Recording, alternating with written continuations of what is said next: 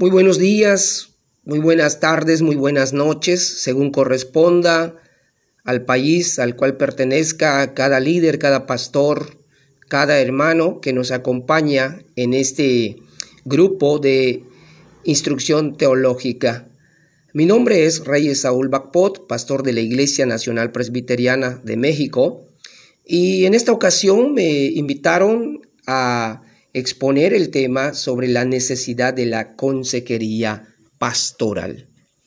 Al tomarle el pulso a nuestra iglesia y sociedad, podemos rápido cobrar conciencia de sus debilidades y amenazas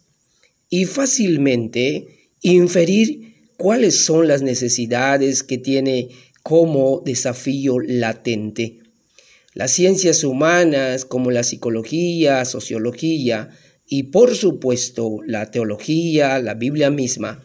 nos han anticipado en la segunda epístola de Pablo a Timoteo, segunda de Timoteo 3, Pablo nos describe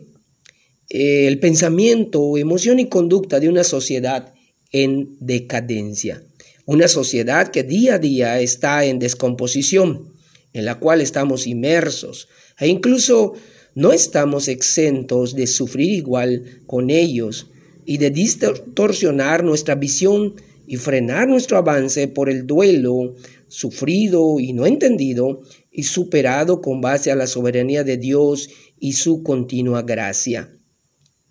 Por otro lado, mucho se dice que la iglesia es un hospital donde las personas concurren para ser curadas, y transformadas mediante la dispensación de la gracia sanadora del amor, servicio, de la misericordia de Dios que se predica y se expresa de forma práctica.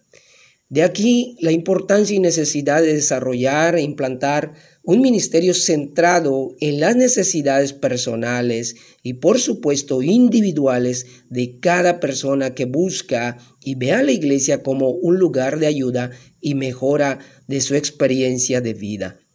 Cabe señalar que como pastores y feligresía somos entrenados para predicar, enseñar, administrar, pero poco o nada para aconsejar como ministerio y vocación.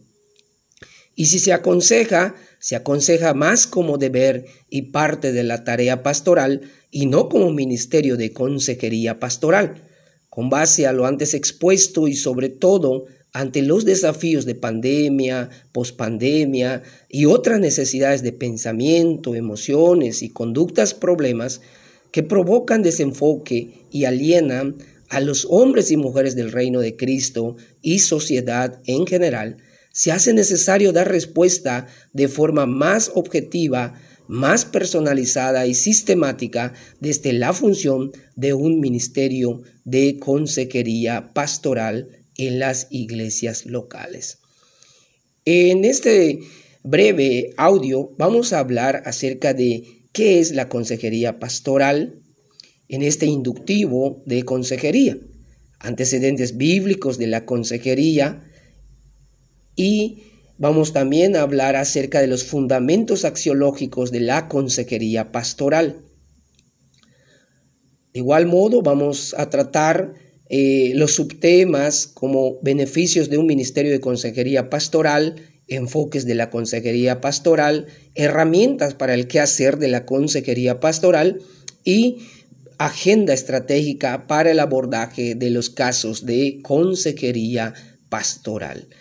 Muchas gracias, buenas tardes, Dios les siga bendiciendo y espero eh, subir los diferentes audios en el transcurso de este día. Nos vemos.